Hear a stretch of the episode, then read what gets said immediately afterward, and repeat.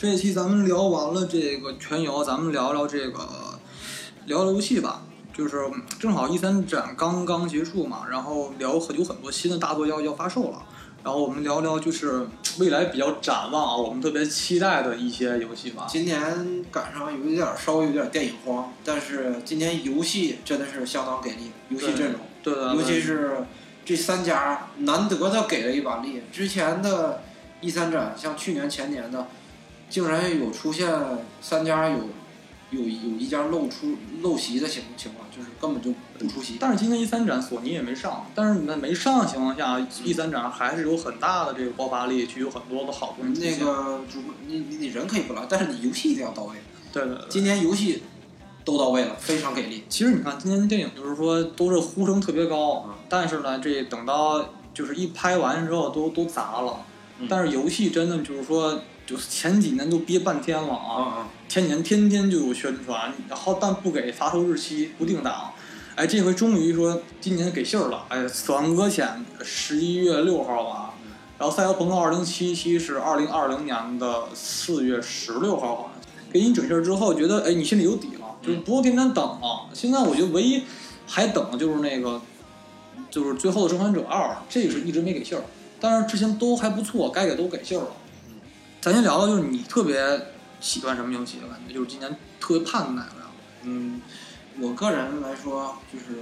呃朋友之间很少就是有人去买那个 Xbox，就导致我们对 Xbox 的游戏就不太了解。但是对他也没什么游戏，不也不能把人家说成那么的不堪。就是人家当时说主主机性能好，对然后我这个硬件儿不错，手柄好，对但是就是没游戏。对，那个呃，哎，问 Xbox 那个那个你你有什么游戏啊？然后 Xbox 说，嗯，我性能好我性能好啊，，那个你啥时候发售新游戏去做呀？我手感好我我我我手柄手柄厉害手柄好啊，确实，叉 box 手柄现在用的还是舒服，你就感觉嗯索尼手柄就是怎么用，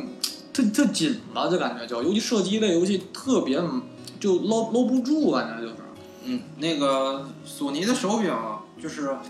它好就好在它比较小，它那个小手好握，但是它从呃游玩的这个游玩的时间时长来说的话，就是时时玩时间长了以后它会累，因为它那个摇杆儿，尤其是左摇杆儿，它在下面，它对对对它为了做成对称的，它把它放下边了，但是放下边的话，那个摇杆儿用起来就挺就是一对比，就是我其实后来我因为我也有叉 box 三六零年代那个就是手柄，然后一对比这两个手柄的手感，就是这个左手柄一直一停就左摇杆儿一定要在上面，然后你在上面之后才会射击什么都会用的舒服一些，搂得住这个这个摇杆键。嗯你你左左摇杆在下边的话就。特别搂不住这个手，总打滑，然后就感觉用着就是不符合人体工程学是吧？有点儿。对，对而且呃，那个叉 One 的手柄我也是，我也我我也我也玩过，就是那个叉 One 的手柄手感比三六零的手柄还要好，然后就是这么一个主机，就是一个什么什么都行的主机，然后它没有游戏，这个没是啊，这个是让人最接受不了的，就是它明明把这个游戏机做的这么强了，然后嗯，目前为止啊，就是我们觉得能拿得出手的游戏，在叉 box 上也就那三四个，对战争机器啊、废渣呀，还有那个光环儿，光环儿，呃，也就他们仨。而这几个老 IP 基本有点过时了。而且一直在生会儿，他们仨。对，是他不做新的 IP 东西，然后他每一次革新之后，他都不像战神，确实更革新完之后，战神四代出来之后确实很厉害，嗯就是抛弃以前所有的老传统，然后咱就咱重新做个游戏就，就是全部跟重新做一样，这确实哎非非常好做的还。但是你像什么战争机器，就感觉就是说实话四代也不错，嗯，但是就是感觉它革新不是很大，然后这游戏已经三代就已经是很好的一个结尾了，然后你再这么做下去，感觉就是利用价值就是有点儿没有什么东西东西的感觉就。对，他现在做成了一个高端的机顶盒叉包，现在缺点游戏，但是就在前几天，呃，一三又如期进行，然后大家都各自发售各自的新游戏，然后如果没有发售游戏的，也都放出了特别给力的预告片儿，对，而且带起了一波节奏，这个节奏就是请一堆特别牛的好莱坞影星，然后去演这个游戏里面的 CG 人物，这都是时代在改变。你想啊，以前就是演电影看不演电视剧的啊后来过了几年美剧起来之后，所有演这个电影和导电影这些导演和演员全都拍电视剧去了。嗯，然后没这过两年呢，就是哎，还有另外一个领域，咱都去跑那个跑跑那个演演 CG 多好啊！对，而且这这波头都是凯文·史派西带回来的。嗯，对，他是很早的作为大牌演员去做美剧的，就《纸牌屋》嘛。嗯，后来又没过两年就跑那个演《使命召唤》，是第十一代，十一十一代，然后他反派演反派，然后就带起了这么一波节奏。而我们今天看到很多好莱坞一线顶级演员去做这个 CG 开始，嗯，对，对就而且正好就赶上这回的 E 三就出来了好多大演员都去演那个，呃，给我们的惊喜就是那个基努里维斯嗯基努里维斯太太帅了啊，啊！对，实在是，哎呀，就是不老男神，就是哎我心中不老男神必须得是得是这个是吗？确实，那你比如《赛博朋克2077》以前给的信息量也很大，嗯但是从来不知道说它这里边也跟那个《死亡搁浅》似的，说也有真人做 CG 出来，也没想到是基努里维斯，因为基努里维斯一直是一个挺冷门，就是一个不太不太世俗的一个演员，他不会接这种商务性太他商业性太强的东西。对他，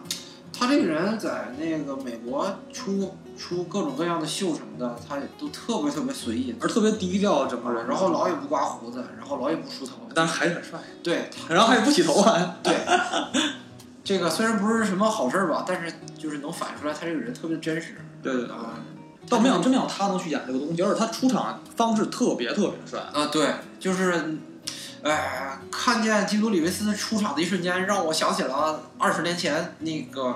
就是好莱坞，呃，不是啊，对，好莱坞掀起的那波那个《黑客帝国》热潮。对啊，实在，当时我看见那个基努里维斯的那个在《黑客帝国》里边的那段戏子弹时间啊，啊，就给我就给我镇住了我。我当时就对好莱坞这三个字儿没有什么就是现实的那种感觉，直到看到了基努里维斯的那套，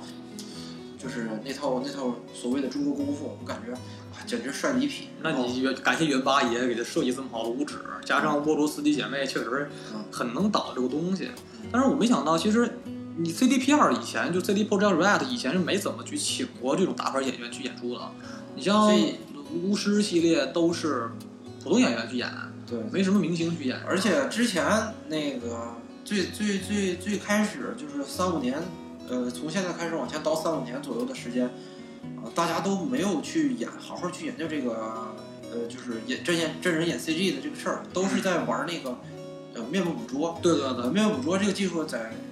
呃，就是这两年其实相当成熟，而且很火。那个，尤其是以那个，呃，就是像像电影，像那个《星球崛起》，《星球崛起》就是带了一大波那个面部捕捉的技术的还有当时。最早是《指环王》的时候演啊那个，就是那咕噜的那那个人，他他现在不是好莱坞最有名的那种就是面部捕捉演员吗？啊，对对对，呃他演了很多这种，比如说咕噜，或者是那个 Caesar，就是凯撒，然后他演了很多这种就是这种角色，然后去面面部对捕捉。，然后然后动作捕捉也相对很成熟，就是呃，不管是影视界还是游戏界，像最经典的游戏《鬼泣》，《鬼泣》的所有动作全都不是呃，就是电脑 C CG 做出 C 来 C 的，G 做出来的，也不是那个呃动作动作，就是模型软件儿来强行导入的那个呃，就是人物模型，然后用通过计算机计算，然后呃实现的那个动作，都是在一个就是呃大的空间里边儿，然后吊着钢绳，让那个真真人动作演员去进行呃各种各样的动作，然后捕捉起来，这个动作就特别特别的真实。现在战神也是这战神也都是自己本就是人亲身去做动作捕捉去录出来的。啊，对，就是形成了一波热潮嘛，就是大家希望有各种做做游戏的或者是投资游戏的这些人都明白这了这已经是一个欧美三 A 级大厂商的一个制作标杆了。啊，对无论战神或者是那个巫师啊，或者等等，就现现在的赛博朋克基本都是真人做出来的。嗯，这是一个，就是你不这么做已经过时了，就对一定要跟跟上这个时代潮流嘛。然后这么做之后，人物动作才能比较很流畅、很细腻一些。但是现在日常还是没有这么多的水平做成这个程度。对日本厂商那边儿，嗯、就是日系游戏，我感觉和美系游戏最大的区别就是美系游戏有一种说不出来的粗犷，呃，但是但是粗能带着一些精致，它它不放每个地儿不放水给你做出来。美国游戏是就是比较硬核，就是它在它在那种呃不可以退缩的地方，不可以呃进行就是糊弄人的地方，他绝对不会糊弄你。但是他不会把每一个细节都给你做那么细，那样的话就感觉这个游戏过于细腻，然后感觉玩起来有一点儿呃有一点儿就是跟不上节奏，因为你要你要你要去观察，你要去记的东西实在太多了。对，呃，但是整体来说玩起来还是比较过瘾。嗯，日系游戏的特点就是把每个细节都给你做好，就是标准的日本人的那种性格。不，但他是就是人物细节非常好啊，周边场景做的就一团糟啊。这个是实在是没有办法，因为就是日系厂咱说句实话啊，你看就是如龙，拿如龙来讲的话，如龙就算纯日系厂牌做的东西了，没有任何外资做出来。嗯，然后你就说我们玩如龙六的时候，然后就。那童声那表脸面部那毛孔那个细腻，然后每一根头发都很细腻。对，但你一旦出现人物之外啊，看旁边那栋楼啊，那那那颗水平就已经糙到了十年前有些都做不到那么糙粗糙。啊，就人物很精细，就日本人做东西就这样，就是就是他很敏锐，但是呢，就是他只他只是在那一两点核心上做的很细腻，但是周边也是因为可能资金的缘故，导致说他这个就是周，比如说边边框框是很粗糙的。这个是就是各种贴图贴图质量，他没办法就是把贴图质量都搞那么清楚，因为搞那么清楚的话，就是得花钱，就是得花钱啊！实在是，呃，日系厂商的一个软肋，就是他们没有特别特别多的钱，虽然他们也有钱吧，但是也不会拿出来特别特别多多的钱，嗯，然后把游戏所有的细节给你完善好。他们的日系游戏的，呃，制作思路就是，把你经常注意的地方，眼球。眼球盯着的地方，然后给你做的特别细。对对对。然后在你余光看着的呃看到的一些场景或者是一些呃就是角落里边，他把那个呃适当的模糊，然后以节节省经费。对。啊，这么做无可厚非。但是最近游戏水平越来越高，这么做的话，会让你就是游戏越来越不舒服。对，拉拉开和别的游戏的差距，因为好多游戏都已经不在后面了。对，其实你就是你要是拿这个玩美式美美国厂牌做的游戏的东西，你你拿日本一对比，就是不要拿你要求不能一样的要求的游戏，你拿美国的要求就日本的，一看就哇这这太糙了，旁边那些点就是一下感觉就就是不是一个等级东西，就气量就不一样。对对对，这样聊聊，咱们还是回归主题，聊聊就是说你现在说你再说我的吧，先说你最喜欢想特别期待哪个游戏的出现？嗯嗯，P.S. 游戏我从我从大那儿玩的也不少了，然后嗯，但是我还是比较喜欢那个 Switch 上面的《塞尔达传说》。啊，你不是死亡搁浅吗？嗯，你不是小小小岛的粉丝吗？哎，小岛的粉丝，我我既是小岛的粉丝，我还是奎爷的粉丝。就是，但是最近让我比较驻足的是这个塞尔达，虽然这游戏已经出了很长时间了。聊聊聊聊聊到这个游戏，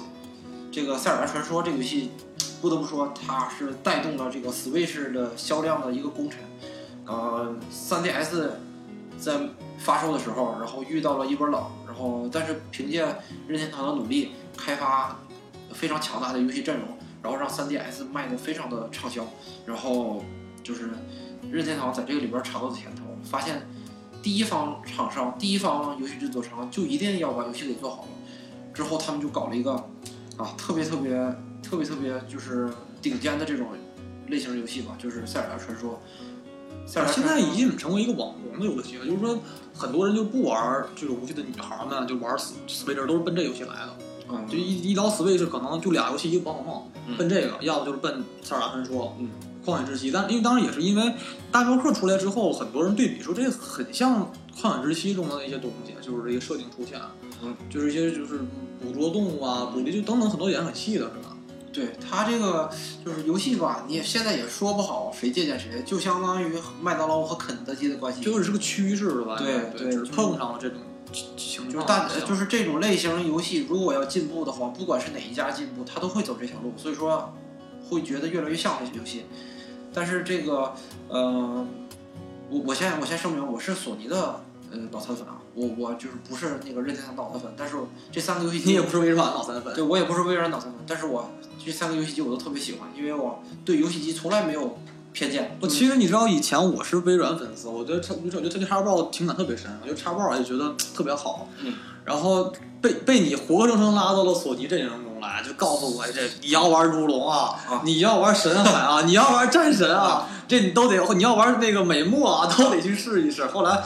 导致我现在很 觉得，确实微索尼比微软强太多了。微软它赢了那个上一代主机的战争，就是因为它有游戏。其实游戏机非常简单，你要是想在游戏机的这个争呃争夺战中就是获获胜，就啥都别说，就游戏就完了，游戏就完了，有好的 IP，好的对，你看 Switch 那么烂的画质，呃，当然是它是和 PS 和 Xbox 比啊，它和 PS 和 Xbox 比，这画质简直就是烂的不行了不不确实是硬件不一样，这硬件啊！对呀、它那个硬件简直就是，哎，那个也也就是比 PS 三的画质稍微好一点儿，它也就能这个说句老话，其实人都是不满足小时候玩 GB 的时候，你觉得特好，啊，然后大了觉得 PS 觉得玩 PSP 也就太棒了，这画质。后来再过个这么多年，出了 Switch 之后，你觉得哎呦这这画质也不行了。对，人都永远是在往上挑剔的。对，但是它要和就是当时的那个大环境下的那些其他的游戏机相比，不能差太多，就是不要求它做的最好，但是别差太多就可以了。主呃，要是游戏性，对游戏性，有好的游戏性就 OK 啊。对你，你看 Switch 游戏，Switch 画质就是不怎么好，但是它上面有好游戏的话，也是有买有人买它账。嗯，你像你像你像那个呃，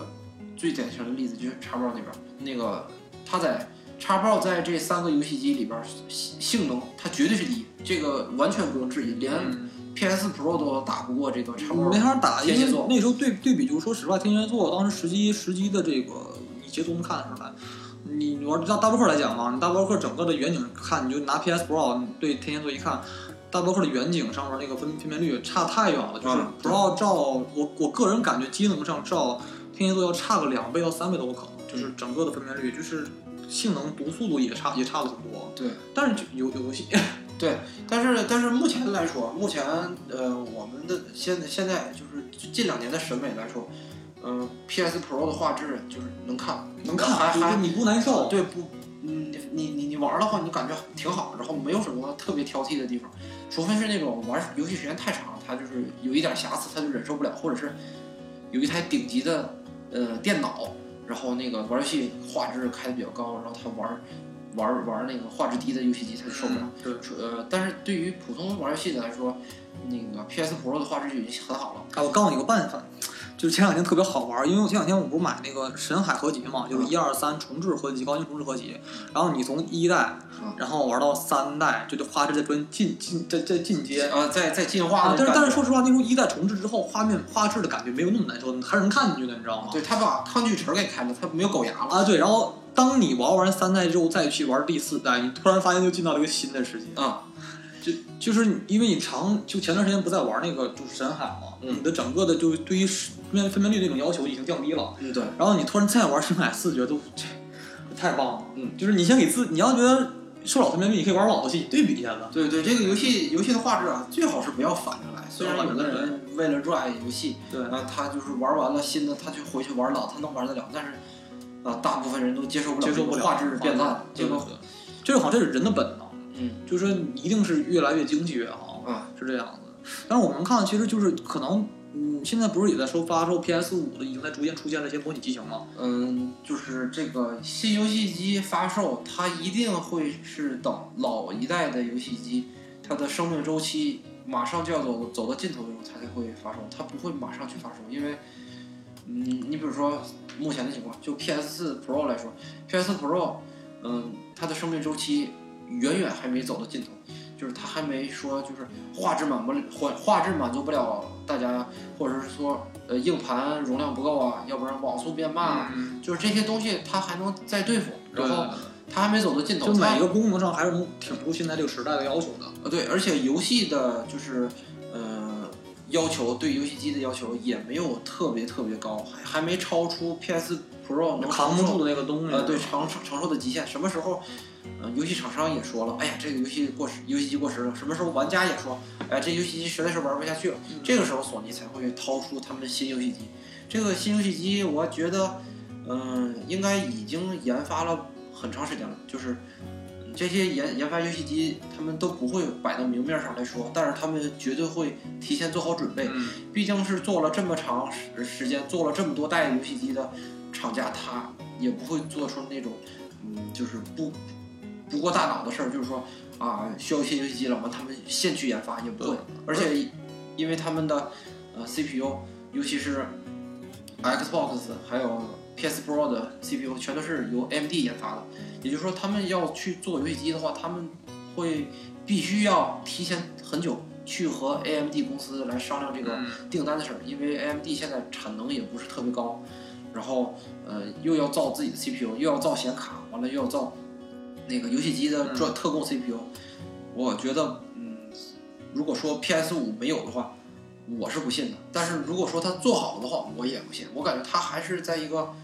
嗯、就是半成品的状态。而我觉得它应该至少说，索尼还得开发出一款，就是说，就 PS 五时代要做一个大作，嗯就是说 PS 五只有 PS 五出，它能彻底打败 PS Pro 的游戏。就是就像当时说那个教团幺八六，当时不给那个 PS 四首发做的游戏嘛，对就要出这样的特别高清画质或者说哪儿特别棒的游戏，嗯说能把彻底把老代游戏彻彻底给替换掉的情况下，才会说出这样的东西。嗯咱们聊聊死亡搁浅吧，确实这个聊到游戏上，跟聊聊主机的性能我们对比啊，先聊聊这个今年我们比较期待的一个游戏，就是死亡搁浅。因为死亡搁浅终于终于定档，而定档的年时间没有那么远，是十月六号才，就是这个时间离咱们还有。现在是六月份，然后六月六快六月底了，然后可能也就得有，呃，前提是他前提是他别跳票。这个小岛因为是从 Konami 那边刚跑到这个索尼这边，嗯，就算是他在索尼就是奠定地位的一个招牌的呃，对，就是因为索尼手底下目前第一方工作室还有。呃，第一方工作室不少，而且还有好多那种比较有上进心的那种工作室正在往上正在往上拱。对你，你其实说实话，你这个整个的制作质量来讲，你说顽皮狗作为第一方索尼工作室，加上三三三特莫妮卡，啊这两个工作室的实力太强大了，已经就是强到就是大家都有特别好的招来手里攥着呢。嗯然后你要小岛，你是很厉害，嗯，你你只不过是在别人的地盘，现在加入到了索尼大家庭里以后，对对也要就是树立威信，树怎么树立威信，你就得把游戏做好。对之前死亡搁浅已经超出了多少年？就是从一五年立项嘛，对，从从从从小岛被 Kon Konami 给开了开始，啊，就然后每年出一两个预告片吊你胃口，然后对一个你信儿，然后而且搞得特别悬，他那个预告片儿多，就是特别的，就也极不告诉你是啥东西。对你也不懂这是个游戏还是什么东西，怎么玩儿，不了解它什么类型。啊，小岛现在也自己说这个游戏什么是个新类型，是个他做了个新类型的游戏。不属于之前任何一种类型的游戏，属于一种嗯偏社交的游戏。对，而且整体的，但是我会选这个低调，就很黑暗，然后就是那种很黑暗科技化的感未来感的感觉。对，就是呃剧情比较吸引人。它这个《死亡搁浅》，我感觉它大部分的都是在用剧情来吸引一个人，因为，嗯、小岛到索尼这边嘛，索尼不可能上来就给他那么多钱去让他开发真正的三 A，、嗯真正的三 A 开发起来是要烧钱的，就是我觉得还行啊，他给给了这么多年，给了这么多年时间和今年就投投资资金已经还很不错了，已经。但是不会说给最顶尖的，像那个顽皮狗顽皮狗随便要，你只要能出好游戏随便要，他还没到这种水平。但是，呃，如果没有这种就是有力的后盾来支持的话，他就只能从别的地方来争取一下这个游戏的优势。也就是说，他在这个剧情上确实下了不少功夫。对他这个剧情，嗯，之前放出了好多各种各样的但是你之前的预告片你看不出是干嘛的，因为我就感觉我当时以为是死亡搁浅，看老版预告片，嗯。我觉得是不是人类灭绝就指着一孩子能活下来延续这种胡闹，然后后来看没这么简单，这个整个的其实不是不是这样的，呃，目前猜测它有可能是一种，呃，就一种是工就是一种就灵媒工具，就是它能看到世界上的暗物质嘛。呃，对对对，就是相当于其呃另外一个世界和这个世界重叠的地方，对。嗯、然后进行进行一个两个世界之间的切换，然后，嗯、他在死死亡死亡死亡世界和现实世界中，然后进行徘徊，这种游戏模式就叫死亡搁浅。其实但是小岛一直就觉得说想做一个打破现在游戏常规壁垒的一个游戏，它就概念化就给你给的特别。就特别的，一是深奥，它二是特别有创新大胆性。他特别有野心，他竟然想自己创造一个类型游戏。对，嗯，你像咱们经常玩的像，哎，嗯，RPG，RPG 就是角色扮演，嗯，R RPG RPG 游戏最最最就是有特点的地方就是打怪吃药捡装备，嗯。啊，然后还有动作游戏 ACT，像嗯、鬼泣，像战神，嗯，嗯、然后还有其他类型的呃像赛车，嗯啊，二 AC 游戏，枪车球，啊，对，就这呃这方基本大大部分是这啊，个。对，就这些游戏的这这些游戏的特点已经，呃，就是它已经行业给规定好了。对，它已经有很明显的壁垒和自己明显的一个特征性的东西，就是已经就是就是每一每一种游戏的类型很分明了，已经啊大家都对对之间不能就你要做这个游戏，就按这个套路走就可以了。啊，然后现在小小岛的感觉是要打破这个常规，对他要自己创造一个之前没有人做过的。而且可能它的玩法，现在就说可能又做一种新的玩法的游戏从，预告片里边看出来的这种感觉，这大饼画的就太大了，对它融合了之前这些游戏的玩法，像有射击啊，有有有跑图啊，然后还有还有 RPG 的元素啊，对啊，还有解谜，解谜就是对比较多，然后还有恐怖元素呃，，对他把这些东西都放进去了，但是呃，决定这个游戏真正的这个呃走向的这个决定因素，目前还不知道。我就是感觉别人都是做一个画大饼，嗯他是画的披萨，嗯，就是全给你扔里边儿，然后你都能找出一特色，然后让你自己去想象，一一千个人心目中有一千个哈姆雷特嘛。但可能也只有小岛秀夫敢这么干，因为以前来讲，就是说他确实做的合金装备确实非常好，这口碑立着了。你就换别人，谁也不信合金装合金装备这个就是游戏类型，嗯、之前也有不少游戏厂商做过，但是能做的就是把这个游戏做成业界标杆，做成大家后来都去模仿你来做，这个是小岛的本事。对，因为嗯、呃同样优秀的这个潜入类的游戏，呃，你像还有细胞分裂呢，呃，你像还有羞辱呢，那些对，呃，就都是一些特别优秀的游戏，但是能做出来一个这个类型的游戏，并且成为标杆儿，让大家去争相模仿，这个就很不容易。小岛就做到了，他把潜入游戏就是做到极致，合金装备，呃，你看着像是一个战争游戏，呃，有有有巨人形兵器嗯，啊、然后有坦克、有飞机，乱七八糟的，但是它本质上来说，它是一个潜入游戏，嗯，啊，让你去嗯偷偷摸摸的去潜入到敌人敌方的阵营中，然后去破坏他们的设施，然后偷取情报。就是看说起来，你，特别特别无聊的这种玩法，但是实际上手了以后，他把这个细节刻画的特别好，然后你玩起来并不感觉枯燥，你反反而还有成就感。那时候潜入这游戏就是这种感觉嘛，就每每做成一个任务弄死一个敌人，这个感觉很很，就是有种成就感。呃，对，但是你如果这个节奏把控不好，因为这种游戏节奏很慢嘛，你需要有地方你需要蹲着走很长时间，你掌握的不好，这个游戏玩起来很枯燥，很没意思。对你掌控的好的话，你就会有一种紧张的感觉，我觉一直紧绷得我觉得。星河这当时做的都很好，这种就是潜行的这种控制节奏还是不错的感觉。呃对就是有它就是有很多趣味性至少，还是有。啊，他就把这个潜入游戏给做到顶尖了，嗯几乎是顶尖。然后他现在要转战到另外一个类型的游戏，然后这个游戏的类型还不像他之前。但是你能看到一点儿，就是核心装备那种，就是那种它的审美影在里边儿了。还有另外一个特点，就是它明明是一个日系游戏，是一个特别特别就硬核的日系游戏，但是它做出来以后特别像美美系风格那你是在夸它，就是大气。格啊，就是它美式游戏很大气，日式游戏就是像日本人性格上就有点儿拘着，啊对，拘着做做一个东西，嗯就哪哪儿就是条条框框的很多。嗯非常就是宏大，对美系游戏就是宏大，宏大的不管是从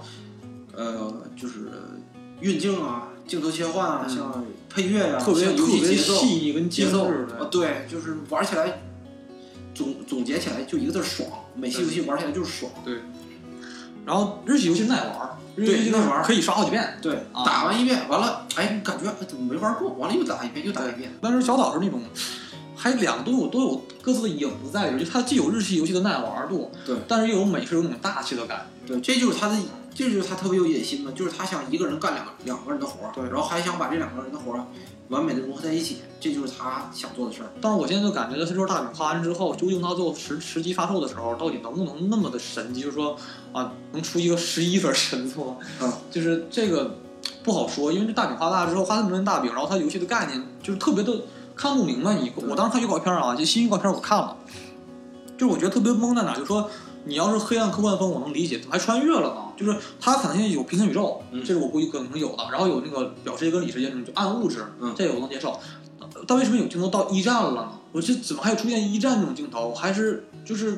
出现了一战战场，坦克都出来了。嗯就我觉得这怎么还有穿越这种时空的这种东西？觉得就是它给你信息信息素特别的混乱嗯，他就是让你猜不出来他想到底讲什么东西。啊。对，而且玩法现在我们也不知道大概就是真正死亡搁浅就是会做到它不是以它不是以一个游戏玩家的视角来演示这个预告片儿的，对。就是比如说，呃，比如说你要玩第一人称射击游戏，它在屏幕的右下角会有子弹的余量显示，嗯。然后会有这个你的血条显示，会有小地图。嗯。呃，你从这些细节上你能判断出来它是一个什么样的游戏设设是吧？设计游戏。对，但是从预告片里边儿，它除了画面以外，其他元素都没给你提示，对，你猜不出来他到底想做什么。一个游戏制作人该做的地方，他也没有去偷懒儿。嗯，你像游戏的质量什么的，我觉得他应该是没啥问题，没啥问题而且他还有保证。对，而且他还用仅有的经费拨出来了不少钱，把弩哥给整来了。不只是弩哥，呃，弩哥是一个，然后还有拔叔，嗯就是就是这个美剧《汉尼拔》的这个主演。所以为什么现在说很多演员都开始去演 CG 了？还有最新的邦女郎，嗯，就是它里边有三个现在好莱坞准一线的，甚至是超一线的这种男女明星作为 CG 加持，呃，就是这一点是个非常，我觉得还是有钱。就我觉得这经费可能没钱给，真的绝对不是你穷不可能给这么做这东西，你知道吗？嗯，但是但是就是据我所知啊，呃，合金装备当时开发的时候，为什么合金装备最后烂尾了？嗯，因为小岛要的经费比平时的三 A 大作要多得多得多，我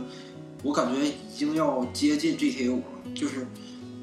没有多少公司。但是说明它的构想是大的，因为我们呢，就是像坎耶维斯就这样，就是我一定要找一个特别能支持我我公司的这个资，就支持我的公司的资金量给到位，然后我去做自己的宏宏图事业去嗯。我有自己的很好的构图，然后但是我资金不到位，你就做不成我的梦想。那一定要找索尼这样的，就是懂游戏的大东家，然后去给你投入足够的资金跟技术支持，组建给你组建特别好的工作室，然后你去弄好好放好这种东西去，这样才能出现好游戏嘛。所以有些最好的时候，有一天有一个公司可以不计任何成本和时间的给小岛秀夫做好游戏，嗯，才可能出现真正的真正所谓的神作。嗯，对，就打破现在游戏都有都有一个都有一个壁垒，一个天花板，就是说你怎么做都穿透不了那个游戏性了，都已经。对，它这个高度，它这个高度是由一个呃好的游戏制作公司来设定的。它这个高度完了，大家全都去努力的去超越这个高度。对但是没人现在做做做新的类型，一个新的东西出现，这个是没人能创新创新得了的一件事儿。呃对，所以小岛可能会有这个，小岛小岛这波特别有野心，他既想把游戏做好，他也想就是开创一个新的游戏。完了，他还想在索尼的这个第一方工作室里边当老大当老大啊！他我明显能感觉出来，他想跑到圣莫妮卡和完美狗前面去。他想以后这这个这个太难了，这个东西。但但是小岛就是因为有这股劲儿，所以说他在科纳米那边才有这种就是才有这种就就成就。这样的话，科纳米根本供不起，他早该跳，他本本身就该跳槽了。对，因为他一开始在科纳米那边就要了好多钱，然后去搞了一个那个 Fox 引擎嘛，就是嗯、呃现在现在好多游戏公司游戏制作公司都流行自己去搞一个引擎，然后自己用自己家的引擎，然后这样的话比较适合自己游戏的风格。对你像你像神海，就是他用自己的这个引擎，神海跟美墨都用的是一个完全开发的引擎，然后就游戏很适合自己的风格。对然后引引擎的控制、调试啊、打击感调试都对哎很适合游戏风格。这几个大引擎都特别特别好，特别特别有特点。你像虚幻，虚幻的特点就是光影效果油油油油油腻腻，对，但是很很油，就哪儿都像柏油马路。对啊啊，那个反光太太恶心了，做的感觉就是那个这个呢，我其实说实话，这一说能明白。以前那个所有的老玩家玩过《战争机器》的系列都知道，虚幻引擎是很好，嗯但是毛病就是就是缺点也大，嗯就到第三代都那样了，一笑已经快做到第三代了，就是还是那种油了吧唧的感觉。对对对，它那个虚幻引擎好像是就没法解决这个问题，然后它只能是尽量的降低那个油腻度，但是油腻的这个感觉还是很还还是很明显，你去不掉的。就比如说寒霜，寒霜通过对橘黄颜色和蓝色的那个颜色加强，就是说冷热色冷冷热色调的对撞比。呃，对对对，但是你玩的时候，你总感觉像在看变形金刚，嗯，对对对。变形金刚就是一道红光一道蓝光。所以说就不如说自己开发一个引擎去做。呃，对他现在，他原来在 Konami 的时候，他就开发了一个 Fox Fox 引擎，然后有自己的团队，然后做游戏什么的，就是有一股特别浓重的小岛风。现在在索尼这边儿，就没有说要他呃要要要给他批准说，嗯，允许他再去搞一个在索尼这边的自己的那个小岛的引擎，但是他现在想要自己搞一个自己类型的游戏，我估计如果这个游戏搞好的话，他还会去把他想要搞那的那个索尼就更再整一遍给他更多资金让你做。对他如果成功的话，索尼那边有底气啊，要不然的话，索尼那边，嗯、就突然就是给一个新来的人，虽然已经不算是新人了，只能算新来的人，然后给他这么高待遇，其他的游戏制作组看了以后就没什么动力了，就会觉得有点偏心。但是说句实话，我们现在看到《死亡搁浅》的实际演示之后，就是我说实话啊，CG 看着我觉得都特别不错，是吧？但是实际演示那些东西，我觉得有点无聊，你知道吗？嗯，我也感觉很无聊。就是这是就是是他在干嘛我不知道，嗯但是我至少能看到他的玩法能看到，因为是毕竟实际演示嘛，这个实际演示就特别的，我们上特别特别好的设计，嗯，这那些梯子、爬山什么的，我这东西并不是我想看到的游戏的样子，嗯就是而且尤其是什么，它引擎上有问题，就是说，比如说我们看到大镖客的时候实际演示，光影效果能看到非常好，嗯，物理引擎效果特别好，嗯，但是我当我看到就是死亡搁浅的实际演示之后，我觉得真粗糙。嗯就是这个不知道为什么哪来的点，而且它的打击感，我说为什么它毕竟算动作游戏吧，也算有动作元素在里边，为什么拿箱子互抡呢？这武器都没有吗？而且而且最重要的是人物模型，感觉看起来很很很不协调。就是这些游戏的引擎，各个厂家的游戏引擎，对于人物的比例都是不一样的。呃，虽然是按照严密的计算，这个比例肯定是没有问题。比如说，呃，手脚的长度、身体的长度，还有呃那个关节的大小啊，然后衣服怎么设计，这些肯定都是就是严格按照就是呃物理的比例来缩小的。但是每个引擎和每个引擎之间，它也有细微的差别。嗯，你像赛博朋克的那个预告片里边，你看那个人物的模型比例就特别舒服，嗯，就是显得比较高大，然后呃，这个人而且我觉得既能体现出来朋克的美术特别好，嗯那整个的造型设计特别棒，给你感觉就是感觉很有感觉。他能体现出来这个人物很壮，但是也能看起来很瘦，这个就很不容易做到。就是你让他很壮的话，他就看起来他就容易看起来臃肿，但是他既做到了这个人物很壮，然后他还很瘦。但是小岛的那个就是死亡科检，穿衣显瘦，脱衣有肉。嗯，对对对，小岛的那个人物模型看着好像穿着羽绒服在跑，不知道，就是怎么搞它整整体的感觉，就是说，嗯，我我担心什么？担心小岛就说他的 CG 很厉害，嗯，信息量给的很厉害，嗯。然后整个的对于它这个未来的就是这个概念的概念的构图是很厉害的，嗯。但最后游戏本身丧失了一些东西，这个是我担心小岛的，就是落那么多年，偏别说画大饼了，画大饼之后是个什么空心儿饼。之前画大饼失败的最最最最最有特点的，在这个行业里边的，那就是育碧的看门狗。啊，对育碧看门狗是第一个那那时候那概念说的啊，那个 CG 简直上天，那个呃公开拍桌子叫板 GTA 对啊，结果出来之后就是一坨屎。真是一坨屎。当时当时他那一顿吹，给我吹的我感觉游戏界好像终于又又有个新的类型新星新星冉冉升起，终于有有人能和这些正面一刚了对。啊！然后我就特他发现别期待。你大爷永远是你大爷，啊你大妈就不是你大妈 了。就，这但是现在我们除了死亡搁浅以外，我们就感觉就是既既盼着，然后又又担忧着，就是怕出现说框架或我就是概念大于本身游戏游戏性。因为在我心目中，小岛的地位很高，我希望他做出来好游戏。我个人更就是比普通的玩家更希望小岛能做出来好游戏，因为我不希望他在索尼混不下去了，对，混的混不下去。哎，我我实在是不希望小岛变成这种结局，实在太惨了。我也觉得小岛就是，就算这代做的无论好与不好吧，嗯他可能是当今游戏中最能就打破游戏常规圈的一个人。他是一个比较比较有野心的人嘛，对对不喜欢安于现状，总是喜欢喜欢搞一些就是突破。我们叫就比较搞一些特很特殊的东西去做这种游戏性，他是比较爱创新的一个人。好，我们说完死亡搁浅之后，我们聊这个《赛博朋克二零七七》啊，《赛博朋克2077》其实说实话是我觉得我现在感觉感觉信息量最足的，而且感觉这是能打破游戏常规之一的一个游戏类型，是它的无论世界观的设定啊，游戏类型的创新性，嗯还是本身的就是玩法上都是很创新的。嗯，它这个 它这个游戏的风格啊，就是一瞬间，我我在看着预告片儿第一眼，一瞬间我就想起来那个《银翼杀手》。对，因为他们都是，但是现在来讲，电影中赛博世界很多，嗯，但是游戏界的赛以赛博朋克世界为基点的这种沙盒类游戏是比较少的，嗯是非常非常少的。对，然后 C D C D P 二能做到，就是说我刚刚做完一个古代的巫师，然后我立马做个未来科幻的世界，这个工作室这个人就是人的思想就是很很超前、跳跃很跳跃，而且很大胆。而且，但是好在是 C D 就是 C 呃赛博朋克二零七七，它本身也有原著加持，所以说也是一个保障。剧情上比较有保障。有保障，而且它这个东西就是说，呃，就是因为他们做巫师做的非常优秀嘛，有很多经验在，所以把这个经验放到了这个里头来，就是发现我们说几个游戏设定吧，是比较有意思的。第一个是说，里面大概有七个职业，嗯就它围绕着这个不夜城这个里边儿作为一个基点，然后每一个每一个你的角色的职业有分分帮派的，嗯然后你可以改造自己的身体加强嗯，然后你它跟巫师里一样，你需要做很多决定的，跟对话有很多决定，这些决定巫师里边儿决定做个独挡嘛，重新开始决定错了的话。但是这里边儿就说，你决定一旦出现错误，那就是不能悔改，跟人生是一样的，没有重来的机会，就走到黑吧，就只能这样子。而且你可以跟每一个路人 NPC 进行大量的跟进行交易跟对话。嗯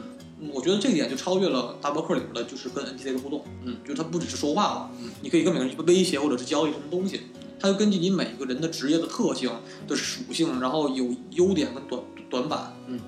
还有就是说，这里边觉得我做到就感觉很开心一点，就是什么？这做到了真正破坏所有东西了。嗯，他说保证说可以破坏大量的场景的设施。我从小觉得一个游戏中就是人有破坏欲嘛，我觉得最好是打破这些所有的建模，觉得是可酷的一件事儿。嗯，那只要你火力足够，然后就可以破坏很多东西，就是做到这么大量的投资，这么已经立项这么多多年的一个项目，然后等等的投入啊，你能这么波澜蠢驴，这名号不是白给的可呃最后还把那个基努里维斯给搞来了，啊！对对，这这就是一笔钱。这个太爆炸的新闻，就是最后金吕斯的出场啊，就是感觉是今年 E 三展上就是最大的一个亮点，是我觉得最大亮点的一个。觉得我觉得比看那个 弩哥他们兴奋多了，这个是一点。再一个就是，所以我就特别期待 C 呃赛博朋克二零七七能不跳票，然后明年四月份能顺利的上市。嗯，然后还有剩下几个游戏，我觉得也是不错的，比如说那个《复仇者联盟》，嗯，然后《战争机器五》或者《光环无限》，还有还有我比较喜欢的一个游戏的续作就是塞尔达，对，塞尔达是 Captain 特别期待这个游戏，对塞尔达如果你要干到爆。这游戏要如果出的话，塞尔达的上一座就是它的第一座，在 Switch 上第一座，我已经全都给干通了，嗯，实在是太好玩了，就是玩起来总是感觉不过瘾，然后剧情感觉好短，就没没怎么打。你还没有过瘾呢，对，没怎么打就打通了，我把 DLC 给买了，DLC 也给打通了，嗯，然后游戏莫名其妙的就结束了，然后没玩爽，然后这个时候一三说这个游戏竟然有续作，而且是紧紧的接着这个这上一座的这个剧情结尾，嗯，然后往下走的这个剧情，嗯。我就感觉特别特别期待，因为这次的游戏阵容，不管是任天堂还是索尼，都给了特别特别好的一个满意的答卷，我觉得。对对对，